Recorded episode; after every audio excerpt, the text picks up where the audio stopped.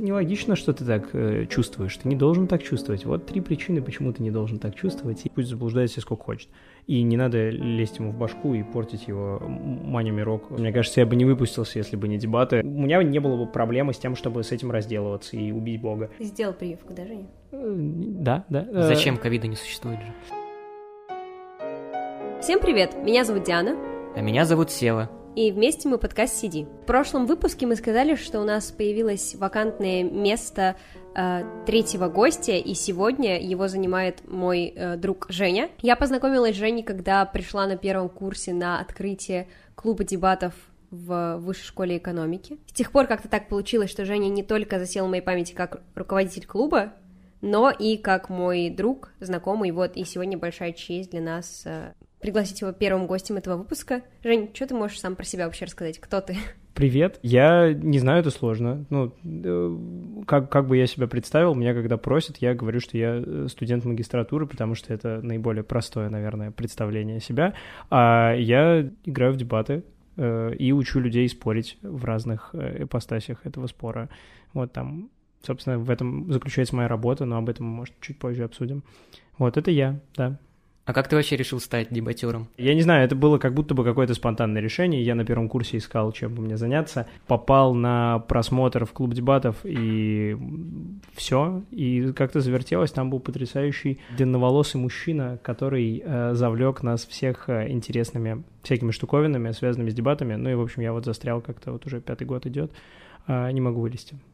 Ну ты вообще как-то упоминал, что практически сразу взял руководство, при том, что Казалось бы, ты еще вроде и не умел играть особо. Не знаю, да, так получилось, что я начал руководить студенческой организацией чуть раньше, чем обычно люди начинают руководить студенческими организациями, потому что наш достопочтенный руководитель, который руководил ей до меня, просто как атлант скинул э, клуб, как небосвод, просто мне на плечи. Я такой, ну ладно, хорошо, придется теперь, придется теперь там быть. Вот. А, поэтому получилось как-то спонтанно. Я до сих пор не понимаю, как клуб не умер из-за этого, честно говоря. А в чем вообще заключается игра в дебаты? Как она проходит? Я сегодня буду таким дебилом, который вообще ничего не знает и спрашивает самый простейший вопрос. Э, это нормально. Ну, на самом деле существует примерно миллион разных форматов э, дебатов, но в сущности дебаты — это регламентированный спор, который не направлен на то, чтобы выяснить истину, а который направлен на то, чтобы понять, кто из участников этого регламентированного спора более убедителен вот в каком-то специфическом его контексте. А, ну и, собственно, дебаты — чаще всего про то, что существует какая-то тема, существует два полярных мнения, и, собственно, происходит все то, что происходит. Спикеры высказываются по очереди в четком регламенте, не перебивая друг друга, и это все заканчивается, э, ну, там, в, какие, в, в каком-то нормальном понимании дебатов э, тем, что происходят всякие публичные овации, вот, кто-то кого-то водой обливает или что-нибудь такое, а у нас судья принимает решение о том, кто, собственно, был лучше вот в контексте какого-то конкретного раунда. Как-то так. А у меня тогда такой вопрос. А разве не цель любого человека это выяснить истину, а не просто попонтоваться, э, что я круче выступил? Ну, как будто бы глобально, может быть, у кого-то есть такая цель, но мне кажется, что Э, в таком, ну давайте так, в ограниченном достаточно с точки зрения временных лимитов э, формате дебатов очень тяжело, наверное, найти и нащупать какую-то истину в условиях там ограниченности времени, ограниченности информации. Это во-первых. Во-вторых, как будто бы для того, чтобы, э, ну, действительно познать э, какую-то хотя бы относительную истину, нам нужно слишком много проделать когнитивной работы, э, работать с информацией. Это достаточно сложный, долгий процесс. Кстати, люди вроде как занимаются этим, когда пишут научные работы всякие и так далее, так далее, так далее. Вот, а, поэтому мне кажется, что большинство людей, которые занимаются дебатами, ну или разными форматами споров и подобными вещами, у них, наверное, все-таки цель скорее попонтоваться. ну, либо, либо на самом деле прокачать какие-то свои навыки, потому что дебаты в основном э, ну, здоровыми людьми без мании величия используются как э, инструмент для того, чтобы учиться чуть лучше там, выступать, быть чуть более логичными, работать с информацией и так далее. А насколько вообще глубоко непосредственно в твою жизнь проникли дебаты и сопряжены ли они с ней? А, ну, при, примерно на 100% кажется, что из-за того, что я когда-то начал заниматься дебатами в 11 классе это были очень плохие дебаты, а потом а, на первом курсе появились достаточно хорошие. Вся моя деятельность, наверное, сейчас, при помощи которой я зарабатываю деньги, она так или иначе связана с э, дебатами или преподаванием тех навыков, которые дают дебаты Собственно, вот, да, поэтому примерно 90% того, что я делаю и за что я там получаю какие-то социальные очки или, или деньги, да, это так или иначе следствие того, что мне дали дебаты. Вот. А как ты смог их монетизировать? Ну, я не то чтобы монетизирую дебаты как э, явление, потому что ну, сам формат, в котором, внутри которого мы находимся, он э, выживает только в том случае, когда в нем нет денег, потому что вместе с деньгами приходит много э, всяких проблем на самом деле, но при этом э, те навыки, которые дают дебат как образовательный инструмент, они достаточно спросовые, там, э, как со стороны маленьких детишек э, и всяких различных э, академий доп. образования, так и с точки зрения всяких бизнесовых чуваков, которые там, часто интегрированы в стрессовые переговоры, в всякие высокорисковые быстрые коммуникации. Им тоже нужны все эти штуки вроде быстрой реакции, структурирования своих мыслей и так далее. У тебя есть какая-то история, связанная с тем, а, вот когда навыки дебатов помогли тебе в реальной практической жизни? А я из университета выпустился. Мне кажется, я бы не выпустился, если бы не дебаты. Примерно каждый, каждый семинар мне приходилось высасывать из себя что-то, при помощи каких-то базовых логических конструкций, которые я научился строить при помощи дебатов. Собственно, на протяжении всего университета мне очень сильно помогала вся эта история с быстрой реакцией, а, умением там понятно излагать свои мысли хотя бы относительно. Ну и на защите диплома, да, мне кажется, меня прокатили бы просто, я отправился бы куда-нибудь в помойку, если бы не э, готовил свою защиту так, как я обычно готовлюсь к дебатам вот, и не делал бы ее такой, какая она, какая она была. Вот, но это там касается, наверное, учебных всяких вещей. Ну и был, была, наверное, пара историй, где я, да, уговаривал, слэш убеждал каких-то людей, которые не готовы и обычно не уговариваются, не убеждаются э, делать то, что им не нравится делать. Там, например, проводник как-то девушку на поезд посадил без, без, без паспорта, без ПЦРки улетели э, из России. Ну и, в общем, таких историй, да, достаточно много на самом деле какие-то подсудные вещи, мне кажется, нельзя такие, такие истории а, рассказывать. Осуждаем, осуждаем на всякий случай. Это было во сне, если что. Да-да.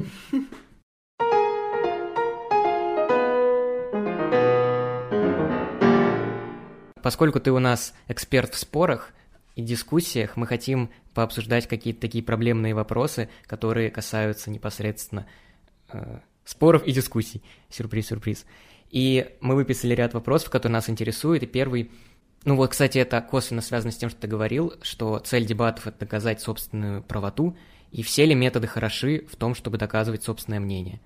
А, то есть есть ли какие-то грязные приемчики, которыми нельзя пользоваться? Да, да. Смотрите, мне кажется, что это очень сильно зависит от э, того, насколько мы не можем достигнуть своей цели какими-то чистыми приемами. Ну, то есть, например, мне кажется, что в некоторых случаях допустимо использовать там различного рода логические манипуляции, но при этом мне, например, отвратительны очень часто люди, которые так делают. Ну, там, если вы, не знаю, посмотрите на любые телевизионные около дебаты, э, как российские, так и там в американской политике на самом деле происходит примерно то же самое, чуть лучше, наверное, чем э, у нас, потому что культура дискуссии, ну, она не, в, не, в некоторой степени более в рациональную плоскость уходит, нежели чем в эмоциональную, вот, но как бы мне кажется, что очень сильно зависит от контекста и от человека, да, потому что, ну вот, для там Владимира Жириновского, например, э, все средства хороши, да, и он действительно как, ну, если мы считаем, что цель коммуникации это убедить кого-то в том, что ты прав, да, или склонить их как на свою сторону, то его, ну, грязные методы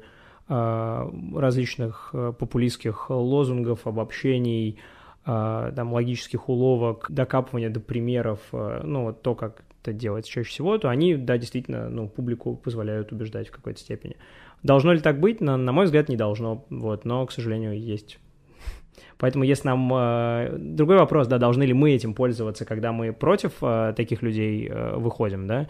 Э, и здесь, ну, мне кажется, что это намного интереснее все, да, потому что вот у меня был опыт недавно, мы на одном шоу название которого я не буду называть, потому что мне за него очень стыдно, а, дебатировали, э, тоже неприятно это слово хорошее употреблять по отношению к тому ивенту, который был, а, там против нас были ребята, которые действительно, ну, вот таким занимаются, а, но наша стратегия была специально и нарочно не заниматься подобного рода вещами для того, чтобы показать, что есть, наверное, преимущество в рациональных инструментах убеждения, да, которые не основываются на э, апелляции к эмоциям, чувствам и так далее, и так далее, и так далее. А у нас, собственно, все получилось, но, на мой взгляд, проблема была в том, что ребята, которые э, занимались популизмом, делали это очень плохо. Вот. И, наверное, если бы они это делали хорошо, нам бы было сложнее. Да? Мне кажется, что в некоторых случаях такое да, придется использовать, даже если ты хочешь быть на светлой стороне силы. А вот вообще дебаты помогают распознать популизм? Мне кажется, что да, в том плане, что у нас очень достаточно высокий порог входа на, на тот момент, вот, когда ты считаешь свой аргумент доказанным, да, и там убедительным, да, для судьи. В дебатах судит судья, вот, а это чаще всего человек, который оценивает как раз там логические цепочки, вот эти все вещи.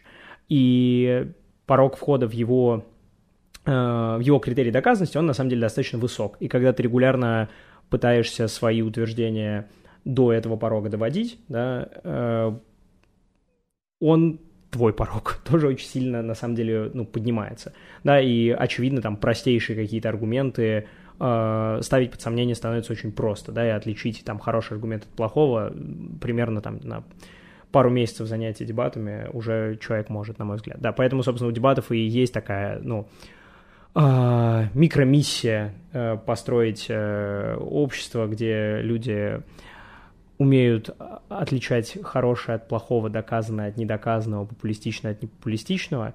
И, собственно, поэтому там огромное количество ребят, которые занимаются дебатами, пытаются обучать этому взрослых людей, пытаются обучать этому школьников. Но, конечно, это все ну, тяжело делать, и прекрасная, прекрасная дебатерская Россия будущего, она где-то далеко-далеко от нас.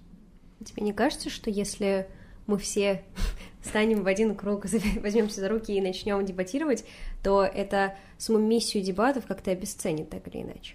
Э, ну нет, тут же не вопрос того, что мы все должны дебатировать. Тут вопрос того, что мы должны учить всех воспринимать информацию очень критически. Да? Для этого не обязательно быть дебатером. Да? Для этого ну, достаточно того, что, чтобы там, не знаю, в школах, например, преподавался какой-то базовый курс логики, она была хотя бы в некоторой степени связана с тем, как она работает в реальном мире, да, или там риторики в том числе. Вот. Э, мне кажется, что уже это могло бы сделать там огромное количество э, поколений людей несколько более осознанными в плане восприятия того, что им говорят какие-то другие люди. Вот поэтому навряд ли то, о чем ты говоришь, возможно. Как будто бы даже было прикольно сделать так, чтобы все занимались дебатами. Но, наверное, наверное, невозможно. Да? Тут цель скорее достигается при помощи такого косвенного влияния, чем прямого. Ты, кстати, про школу сказал, я недавно осознал, что у нас был курс логики, но нам не сказали, что это был курс логики, потому что на информатике мы э, занимались вот этими всякими математическими штуками, а плюс b э, равно аб, и я просто это складывал и думал, а зачем это нужно. Потом прихожу в универ, а оказывается, это вот целый предмет, целая наука. Интересно. Так что вот, может, они и преподают, э, но не говорят, что они преподают, и, и люди просто не знают, что они будущие дебатюры. Ну, они скорее просто не понимают, зачем это нужно, потому что, ну, это совсем-совсем не очевидно. Это как я, например, э, очень долго не знал, э, для чего нужна функция в математике. Ну, вот то, как мне ее объясняли в школе, да, ну, это было отвратительно, потому что я думал, что это вот нужно просто-просто для, для чего-то непонятно. Да, потом, когда мой замечательный друг математик объяснил мне на простых примерах о том, как э, она показывает зависимость чего-то от чего-то, да, и переложил это на какие-то реальные кейсы, это стало понятно. С логикой, в принципе, такая же проблема, да, что, ну, детей не совсем э, учат понимать, зачем это нужно, да, они такие, ну, при... кажется, это один из всех школьных предметов, которые у меня есть, и он примерно ничем не отличается от э, всех остальных, потому что я примерно так же не понимаю, зачем мне это нужно. А есть ли у дебатов какие-то побочные эффекты? На самом деле, да, да, есть, есть побочный эффект, на мой взгляд, от э, дебатов. Это тот факт, что очень часто там, люди, которые очень глубоко в это погружены, начинают э, думать, что мир э, более логичен, чем он есть на самом деле, и что другие люди обязаны быть такими же логичными, как и там дебатеры в некоторой степени. Да, очень снобистски сейчас звучало, конечно, но вот тем не менее, да, слишком, слишком разумистский, рациональный подход э, и слишком завышенная планка ожиданий от других людей того, что они должны вести себя так же. Да, мне кажется, что это там большая проблема, по крайней мере, в вот э, не только в комьюнити там дебатеров, но и я точно знаю, что есть ребята из смежных таких отраслей, а, которые тоже с этим сталкиваются в том плане, что мы начинаем рационализировать нерационализируемое, там, вроде чувств людей, и начинаем говорить, нет, братиш, это нелогично, что ты так э, чувствуешь, ты не должен так чувствовать. Вот три причины, почему ты не должен так чувствовать, и твои чувства — это какая-то странная штука. Вот поэтому, да, в, в некоторой степени это такая профдеформация, которая заставляет постоянно все обдумывать. Ну, еще я слышал пару интересных тейков о том, что а, становится еще тяжелее принимать различного рода важные решения, потому что ты находишь слишком много позитивных и негативных а, штуковин в а, каком-то явлении или решении, и поэтому как бы не принимаешь. Но мне, мне не очень как-то было понятно, ну, наверное, все равно надо принять, потому что, наверное, как бы что-то надо выбрать, потому что если оставаться и ничего не решать, будет хуже. Э, ну, у меня пока не было такой проблемы, но вот про такое тоже слышал, честно говоря. Ну вот у Дианы, когда мы записываем подкаст, иногда бывает бзик, когда она хочет что-то сказать, мысленно продумывает, что она будет говорить, ей это не нравится, и она говорит «нет, фигня», но со стороны это выглядит, как будто она не сказала ничего и просто говорит «нет, фигня». И это выглядит странно, ну, если ты не знаешь человека. Поэтому, да, повышенная такая рефлексия — это очень тяжело и очень мешает часто. Поэтому, возможно, иногда нужно просто довериться удаче и положиться на волю случая. Вот, но мне, кстати, нравятся еще дебаты, раз уж мы столько о них сегодня говорим, э, тем, что ты задумываешься о каких-то темах, до которых бы обычно твоя мысль не смогла бы своим ходом дойти, да, кстати, вот расскажите более предметно, какие темы вы обсуждаете.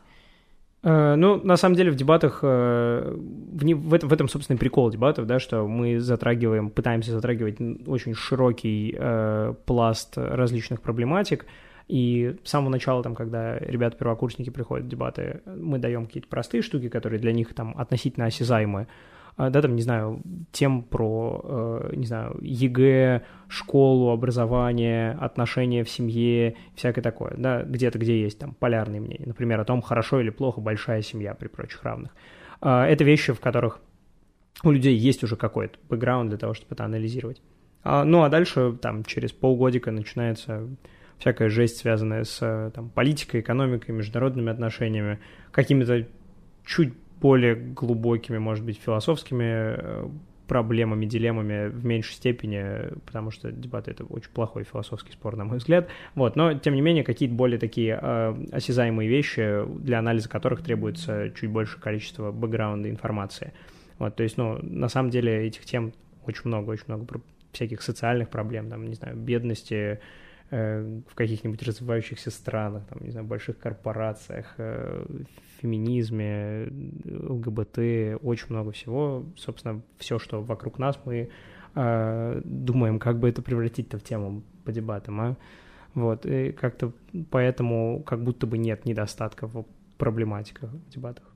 Женя, тебя не угнетает, что это все не больше, чем какая-то демагогия, и то есть на самом деле какого-то разрешения проблем, потому что, ну, темы в дебатах рождаются из проблем непосредственно, никогда не наступает.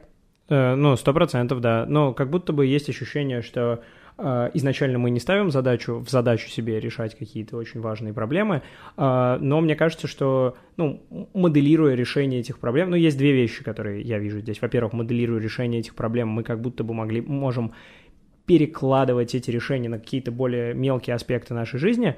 Вот. А во-вторых, ну, опять же, потрясающая дебатерская утопия, она там подразумевает под собой например, такую штуку, как э, evidence-based politics, да, когда у нас э, политики принимают решения на основании не на основании каких-то там своих домыслов. лимитов, лимитов, да, ну, часто, часто домыслов о том, как должна выглядеть какая-то полиси, да, а на основании того, что есть там ряд э, think-танков экспертов, которые все порешали, посчитали, написали, э, и, собственно, говорят, делайте вот так uh-huh. вот. Да, и, ну, как будто бы мы занимаемся в некоторой неформальной обстановке первым этапом вот этого проектирования каких-то важных штуковин, которые по-хорошему могли бы на самом деле и должны были, наверное, реально превращаться там, в законопроект, но, очевидно, с нюансами, с огромным количеством переработок, подсчетов и так далее, и так далее, и так далее. Но как бы, да, тем не менее, если там кто-нибудь, не знаю, я буду рад, если хорошие дебатеры будут э, оказываться во всяких э, там, исследовательских группах или будут оказываться там в госуправлении, да, потому что я там, буду как минимум уверен в том, что они подумали об альтернативах, подумали об издержках и так далее, так далее, так далее. Да, мне кажется, что где-то и так сидят люди, которые в этом понимают. Но мне кажется, что в этом плане там вот эти вот навыки дебатные, они очень полезны, да. Но, но грустно, грустно, что не решаем, конечно. Работала бы молодежная политика, у нас, может быть, э, было бы, можно ее как-то соединить с дебатами. Не знаю. Ну, мне кажется, тогда в этом ключе одним из основных последствий существования дебатов как э, института это появление дискурса или дискурса с французского. Тут зависит э, падение ударения с нашей приверженности языку.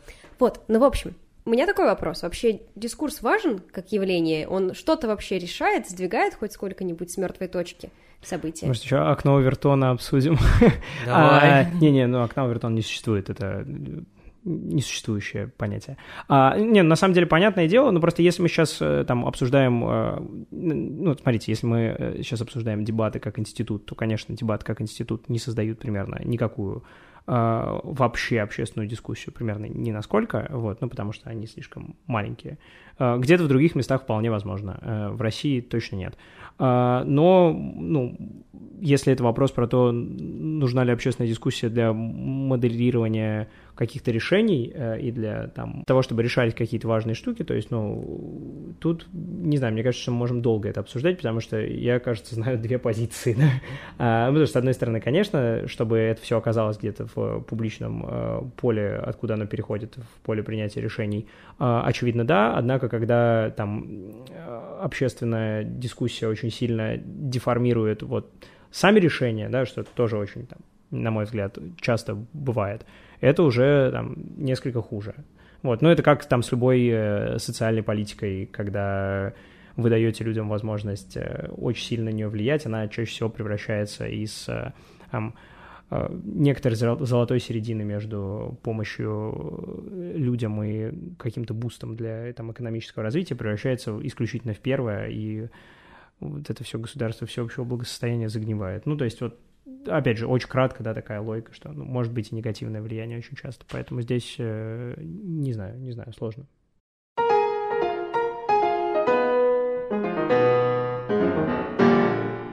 Давайте переведем наш диалог из области дебатов в область коммуникации вообще. Наверное, это слушателям будет более э, знакомо и привычно, и интересно.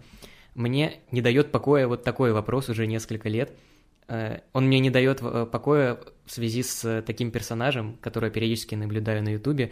Его зовут Алексей Шевцов, может, вы знаете его? Ну, он неприятный человек, мне кажется. Очень, очень неприятный не, человек. Не очень знаком с ним, честно говоря.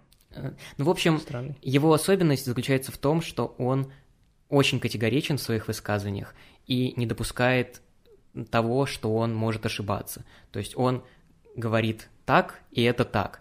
И даже появился мем в интернете, айтипедия так сказал, э, ну вот он заявляет э, какую-то точку зрения, и это является аксиомой для его аудитории, она не ставится ни под какое сомнение. И вот где граница между высказыванием и навязыванием своего мнения? Ну, то есть как будто бы абсолютно любое высказывание публичной личности э, можно воспринимать как, ну, некоторое навязывание мнения, да, и, собственно, поэтому есть большие проблемы с тем, что там, есть идея о том, что всякие публичные личности, например, не должны высказываться о политике, да, потому что, э, ну, люди не то чтобы очень э, хорошо анализируют э, то, что, ну, то, каким образом и какая информация до них доходит, да, и чаще всего принимают решения только на основании того, что доверяют авторитету, а, вот, поэтому там, если это публичная личность, в особенности направленная на, не знаю, людей, которые смотрят ютубчик постоянно, Э, то, наверное, здесь эта, грани... ну, этой границы ее практически не существует, да, то есть она такая выдуманная, на мой взгляд. Просто в том, ну, то есть насколько, когда это навязывание становится чем-то критическим, да, когда навязывание мнения превращается в агитацию, как бы, ну, тут понятно, да, что если это а, вопрос просто складывания слов в предложение, да, и, и замены, я считаю, на вам ну, вот, должно казаться так. Но вообще, мне кажется, что это в сущности очень похожие вещи, если мы говорим про известных людей. Да, если про неизвестных, то это, наверное, скорее вот речевые конструкции просто, и все. Вот, а так про всяких э, категоричных чуваков, у меня к ним э, тоже двойственные достаточно чувства, потому что, с одной стороны, э, нежелание идти на компромиссы вызывает у меня какое-то уважение, но с другой стороны, а, я думаю, блин, это идиотизм, почему у меня вызывает уважение идиотизм? Ну, то есть это вот как Михаил Светов, ну вот реально, э, который такой, вот только так, не так, никак, никак иначе.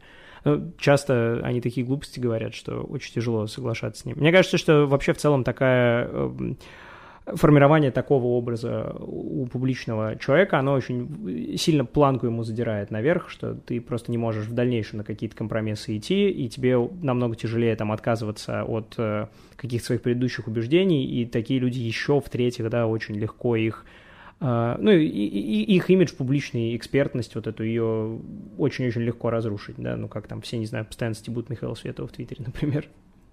А в области межличностных коммуникаций принципиальность — это хорошо? Мне кажется, что проблема не в том, что мы там какие-то слишком категоричные, что есть слишком категоричные люди и слишком некатегоричные люди. Я в это, честно говоря, слабо верю. Я скорее верю в то, что есть люди, которые вдупляют в контекст, и есть люди, которые не вдупляют в контекст. Э, есть люди, которые не вдупляют в контекст, они понимают, что, ну, они ничего не понимают. Да? Они такие, вот, ну, мне сейчас так, мне ударило что-то в голову, буду думать так. Люди, которые находятся в контексте, они там, опять же, да, э, имеют возможность все взвесить, подумать, насколько достаточно там радикальная позиция по какому-то вопросу, там, даже если это вопрос там межличностного взаимодействия, да, там, не знаю, мы с тобой навсегда прощаемся и перестаем дружить, да, а, ну, сам простой пример, да, они могут взвесить и понять, насколько эта радикальная позиция имеет место или не имеет, вот в этом конкретном случае. Вот, то есть это зависит от того, э, насколько это в итоге благо человек, который коммуникацию производит, приносит. Если да, то уместно, если нет, то неуместно. А, вот, но другое дело, насколько люди думают об этом или не думают. Мне кажется, что большинство не думает, честно говоря. Мне кажется, ты абсолютно и полностью пытаешься вычленить какую-то сферу, э, ну, не знаю, эмоций, чувств и ощущений людей и руководствоваться только какими-то э, ну, рациональными наводками, и вообще, насколько это возможно и реально? Не-не, невозможно на сто процентов, но вот я говорю, что это ноша крест, ну, как будто мы больные люди вообще все здесь. Так, так и подумают ваши слушатели подкаста, скорее всего. А, не, на самом деле, ну, сейчас, да, давайте конкретики, да, немножко. Это, конечно, полная чушь. А, ну, то есть люди, конечно же, оперируют не только логикой, а оперируют эмоциями на 100%, логикой даже меньше очень часто, и это неплохо, это не значит, надо исправлять людей и всякие такие вещи. Это значит, наоборот, нужно, ну, к, к ним прислушиваться, потому что Потому что это рационально, кстати, было бы, да, ну, то есть, потому что вероятность того, что ты исправишь какого-то человека и научишь его, не знаю, чувствовать логично, она э, намного ничтожнее, чем э, там твоя возможность э, немножко подстроиться и попробовать не душнировать своими там, какими-то дурацкими аргументами, логикой и всякое такое.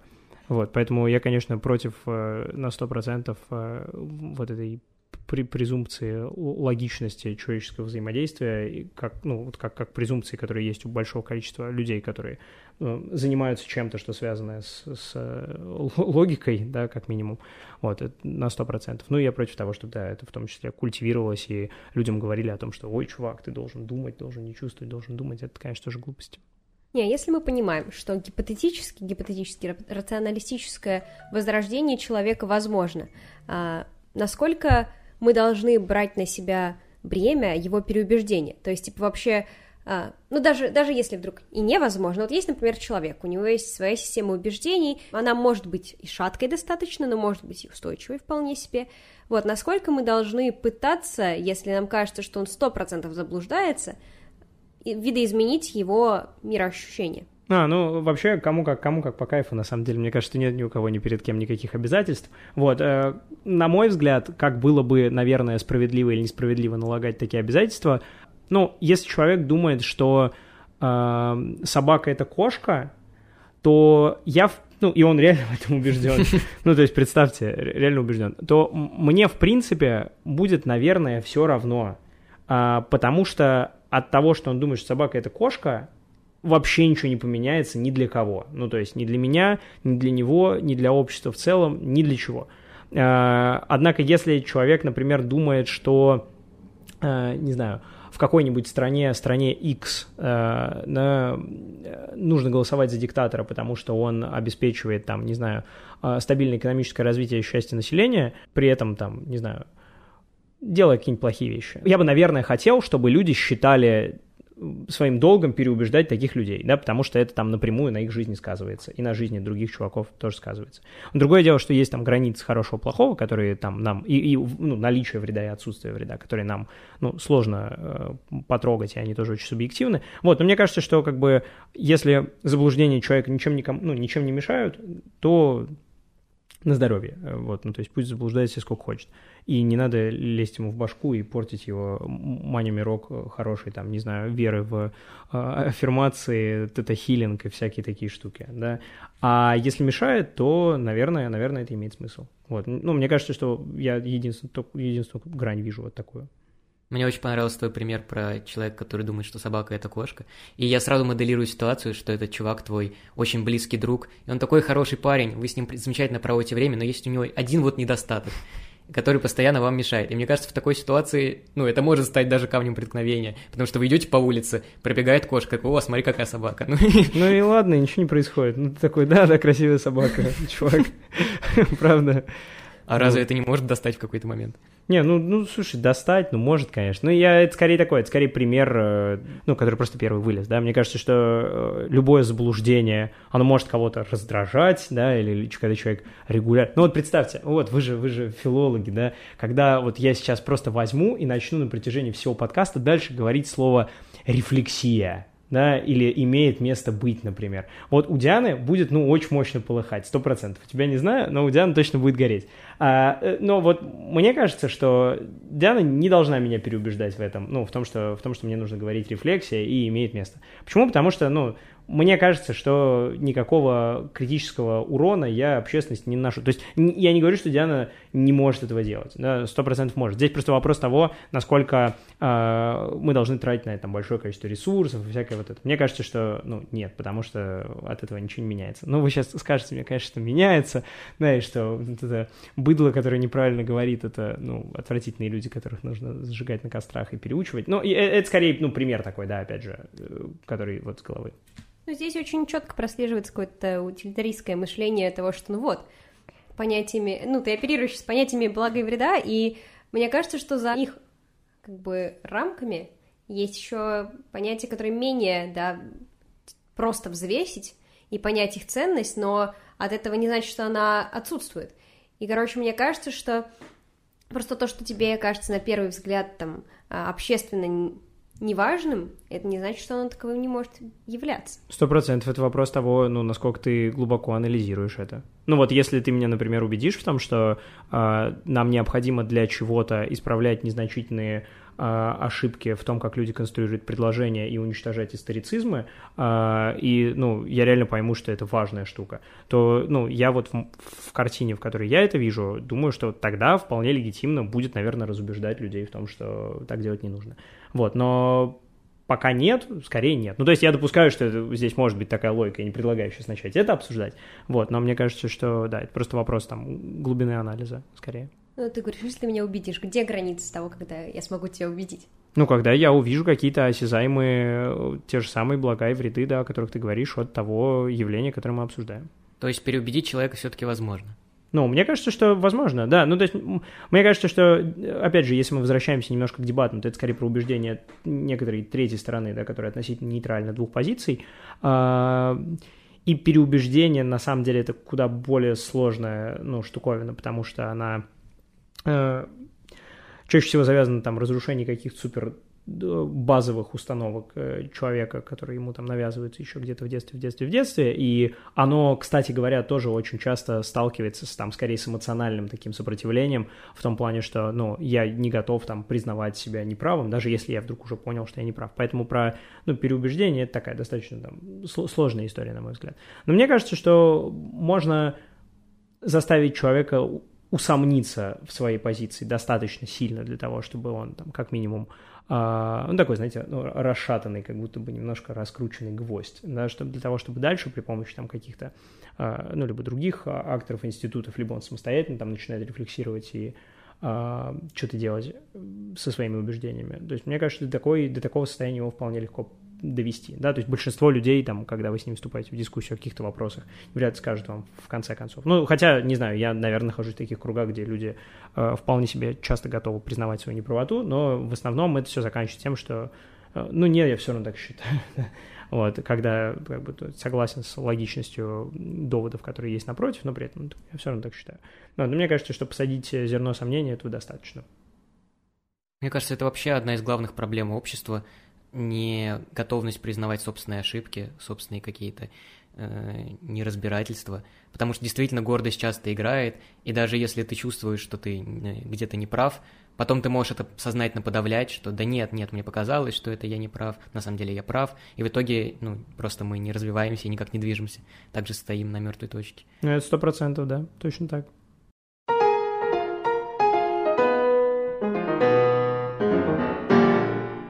А давай более э, в реальность вернемся. Mm. Часто ли люди обижаются?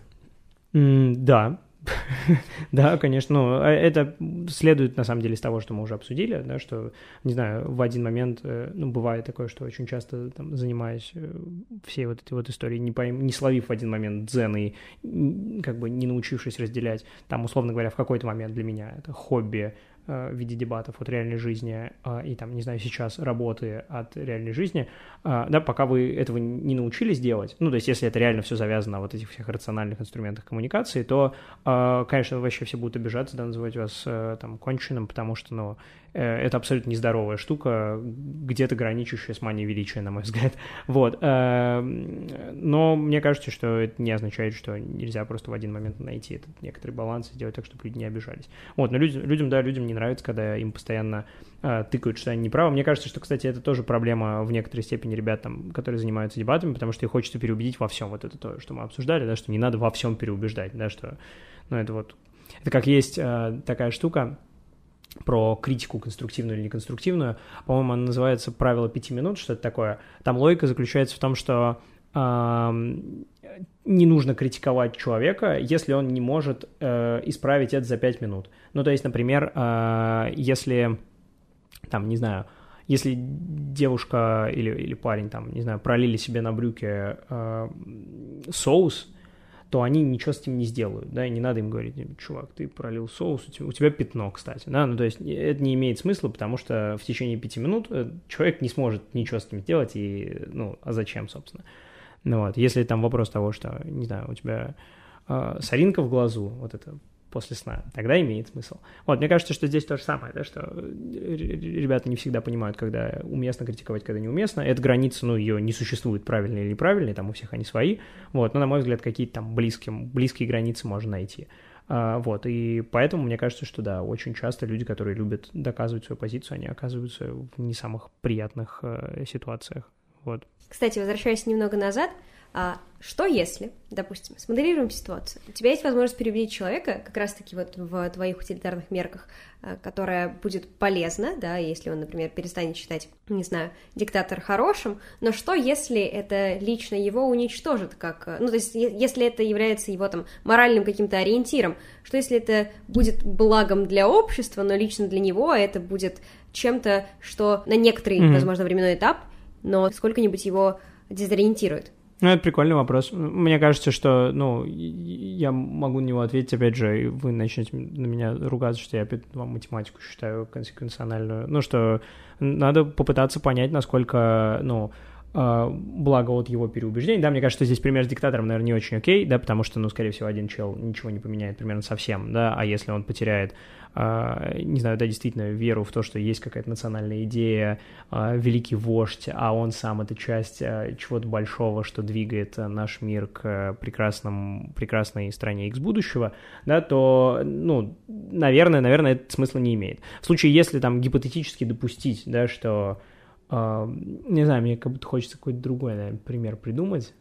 Uh, потом, потом подумаем над этим примером, да, но как бы опять же, да, в случае, если это реально там, ну, э, последний, последний избиратель э, в случае там... В стране два человека 50, да, да, да, да, да, вот, э, то тогда, ну, опять же, да, нужно, нужно понять, где, собственно, вот этого субъективного блага для остальных каких-то индивидов будет больше. Там есть другой вопрос, очевидно, на мой взгляд, да, насколько мы можем там э, использовать одного человека э, и его страдания для блага других чуваков, ну, то есть это вот эти вот все ля-ля-ля-ля-ля, этические дилеммы первого курса университета, там, вагонетки и все вот эти вещи, это на самом деле все, ну, безумно поверхностно, очевидно, мы сейчас углубляться в это не будем. Вот, это как бы уже другой вопрос, который нужно отдельно обсуждать. Вот, на мой взгляд, вполне себе можно. У вас может быть другое мнение, я вас переубеждать в этом не буду, потому что мне кажется, что это убеждение, которое пока что ни на что не влияет.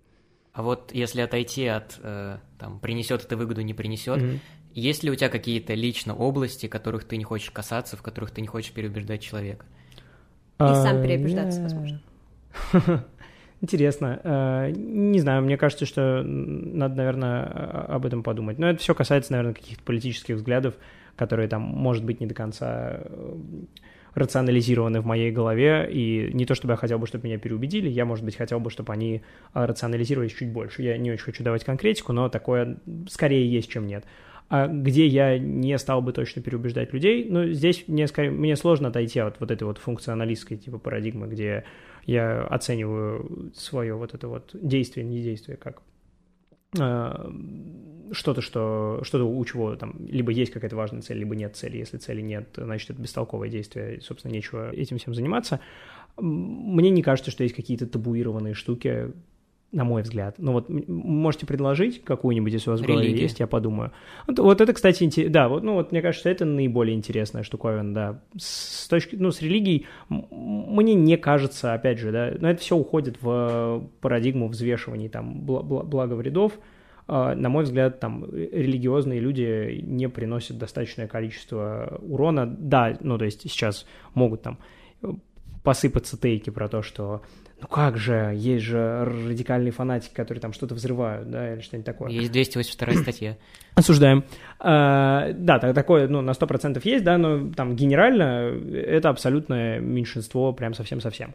А, мне кажется, что если бы это приносило бы какой-то ощутимый урон, у меня не было бы проблемы с тем, чтобы с этим разделываться и убить Бога. А, осуждаю еще раз.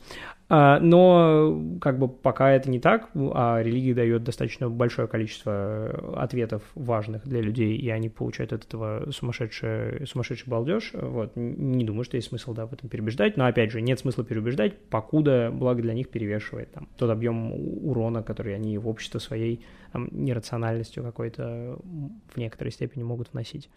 Вот. Хотя, анти, не знаю, религиозные антипрививочники, может быть.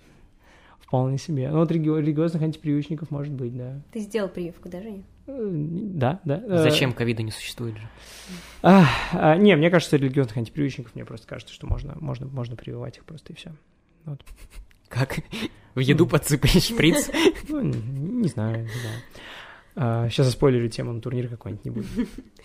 У меня есть такой вопрос. А, возможно вообще консенсус? А, смотря по какому вопросу. Ну, по каким-то вопросам однозначно нет, да, мне кажется, там в вопросах добра-зла нет консенсуса, да, очевидно, потому что разные метрики, разные границы. Ну, смотря, что мы понимаем под консенсусом. Ну, то есть, нет, всегда будет какой-нибудь один там а, идиот, который такой, не-не-не, черное это белое. Что ты понимаешь под консенсусом? Ну вот, когда при наименьших потерях каждый из участников там, спора, разговора, попытки вывести истину э, выходит с каким-то пулом убеждений. И еще не пострадавший да, от того, что у него всю, всю, всю его, весь его бэкграунд уничтожили. А это зависит от того, насколько изначально ну, мнения полярные. Да? Например, э, там, если мы берем какого-нибудь, э, не знаю, анархокапиталиста и социал-демократа, да, то у них будут большие проблемы с этим, да, и, скорее всего, там никакого консенсуса не будет, да, а взять, например, там, не знаю, а, какие-то более, ну, ладно, не, только не, не надо говорить о политике, политических координатах, господи. Если взять какие-то более приближенные друг к другу э, там идеи, например, да, у них просто, ну, меньше точек сопротивления, да, и мне кажется, что вот такой спор, он в конечном счете приводит к тому, что э, люди понимают, что они во многом согласны, да, то есть если до этого они были полярны абсолютно, по их мнению, да, какому-то, то после они такие, ну ладно, он не такой уж и урод, да, потому что мы во многих вещах там сходимся. Вот, мне кажется, что если это понимать как консенсус, то вполне себе возможен, да, если как консенсус воспринимать, что вдруг все согласились по какой-то идее, ну, наверное, нет. Да, наверное, нет. Опять же, да, потому что а, даже если мы допускаем, да, что все люди думают достаточно там логично и могут логику выстраивать, там вопрос в том, ну, на, вопрос в разнице предпосылок, на которых они основываются, да, там, не знаю, фундаментальных каких-то понятиях справедливости, несправедливости, добра, зла или чего бы то ни было еще. Вот, поэтому, наверное, наверное, в таком формате консенсус вряд ли достижим по каким-то важным вопросам, там, на которые нам не наплевать.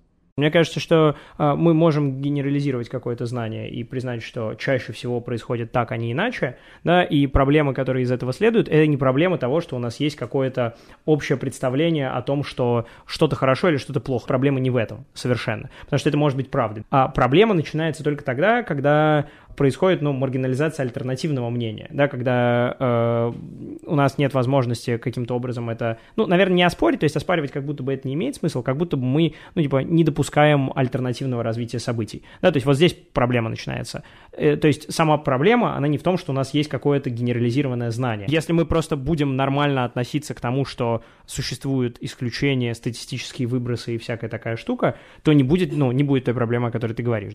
Да, я тоже соглашусь с Женей. Мне кажется, просто если мы все время будем обсуждать что-то и высказывать собственные мнения, у нас не будет никакого прогресса, потому что мы не можем прийти к консенсусу, у нас не будет опорных точек для того, чтобы что-то оставить позади и идти дальше. Мы просто будем говорить, говорить, говорить, как на дебатах. Ну, в том числе, да, может быть. Ну, мне кажется, кстати, что в нашем поколении сейчас нет каких-то опорных точек. Ну, то есть, не знаю, грубо говоря, а, я все время сталкиваюсь с там идеей, что вот раньше были, были какие-нибудь там торжествующие идеи там Бердяева, какого-нибудь национализма, прочее, прочее, а сейчас главенствующей идеи нет. Нет, типа, есть. Ну, если про политику, то есть, ну, типа, государство всеобщего благосостояния там или что-нибудь такое, ну, да. Не, не, я имею в виду, вот, в принципе, каких-то... Общественного самосознания. А, ну, прям вообще, ну, то есть, прям вообще какого-то консенсуса, ну, да, нет, но это как раз, ну, это, это нормально абсолютно в том плане, что у нас просто появилось больше доступа к информации, у этого есть простое объяснение. А, то есть, очевидно, что, да, сейчас нет никаких, ну, то есть, есть, на мой взгляд, э, но в меньшей степени конвенциональных вещей, как раз потому, что у нас появляется возможность сомневаться за счет того, что у нас много информации есть. Вот. Где конец сомнения этому? Да нет конца, что сомнений плохо, что ли? Хорошо, нет сомнений. Ну, во всем, во всем нужно сомневаться, а когда мы сомневаемся, мы еще и тех людей, которые знания продуцируют, заставляем нормально доказывать, чтобы сократить количество сомневающихся, делать больше когнитивной работы. Может быть, если бы э, в условиях полноты информации, которая есть у нас сейчас, писались бы какие-нибудь, э, не знаю, труды по коммунизму, ну, то есть, может быть, они были бы... Хотел сказать, что они, они, может быть, были бы просто намного лучше написаны, а потом такой, а, да их бы просто не существовало, скорее всего. Вот, э, ну да, вот так. Мне кажется, просто это похоже на эволюцию. Ну, у эволюции тоже нет цели, но она почему-то происходит. Вот так же и мы, мы просто думаем, потому что мы не можем не думать. И в моменте, я в моменте, э, мне кажется, что ну, это неплохо, да, мы просто размышляем и считаем, что вот такая парадигма сейчас релевантна, потом следующая ну, да. парадигма будет сменяться, и у этого нету начала, нету, собственно, какой-то конечной точки, и просто мы Все вот так. просто так живем. Все так. А такой вопрос, Женя, когда вообще был в последнее время спор а, в твоей жизни, после которого ты словил мощный инсайт и понял, что ты был неправ, допустим? Что я был неправ. А, да, да не знаю, на самом деле я не думаю, что такие штуки были не потому, что я всегда прав, а потому что у меня нет э, каких-то очень... Твердых убеждений? Каких-то твердых убеждений, да, скорее, скорее нет у меня, чем есть. Меня заставляли сомневаться пару раз. Вот на одном из турниров по дебатам, после турнира по дебатам мы обсуждали а, лукизм и привилегии, исходя из которых люди, ну, в общем, привилегии, которые люди получают из-за того, что они красивые, и у меня была мысль, ну, то есть я предполагал, что я э, могу от этого абстрагироваться в рамках принятия мной решения о том, награждать какими-то привилегиями или не награждать человека, да, ну, то есть там под привилегиями что угодно можно понимать, да, как, ну, то есть я такой, ну, для меня на стартовом уровне все относительно равны с точки зрения там их внутренних каких-то качеств. То есть я не наделяю человека более красивого с точки зрения каких-то там стандартов, а, еще большими, например, качествами, связанными там, не начинаю думать, что он хороший и так далее, так далее, так далее. Вот меня в этом там э, почти, почти разубедили. Ну, то есть не то, чтобы это было, опять же, твердое убеждение, меня заставили в этом усомниться скорее. Я не помню, как там был какой-то красивый тейк, я просто сейчас меня из башки вылетело. Вот, ну, такое бывает, да. Это, кстати, вот интересный вопрос. Что лучше, иметь непоколебимое твердое убеждение или все время меняться под воздействием того или иного человека? Ну, потому что вот, например, ты убежденный коммунист, и тебя ничто не может сломить. Или mm-hmm. же ты чувак, который сегодня коммунист, завтра капиталист, послезавтра анархист. Ну, мне кажется, что иметь очень твердые убеждения, которые еще как-то влияют на твою жизнь, это клево. Просто проблема в том, что их, опять же, в современном мире очень тяжело иметь. Вот.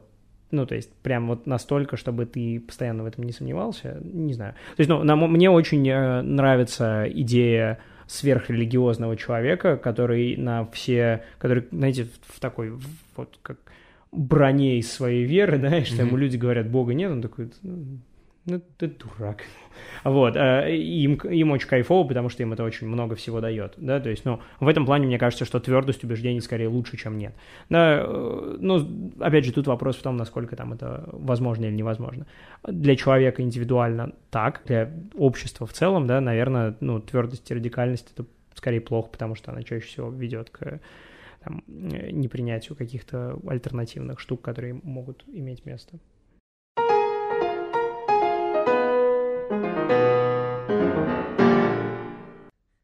Женя, вот как ты считаешь, у тебя есть какая-то миссия, связанная, например, со спорами? Видишь ли ты себя вообще дальше в этом всем деле? Или ты понимаешь, что это так, ну, увлечение, которое с тобой ненадолго?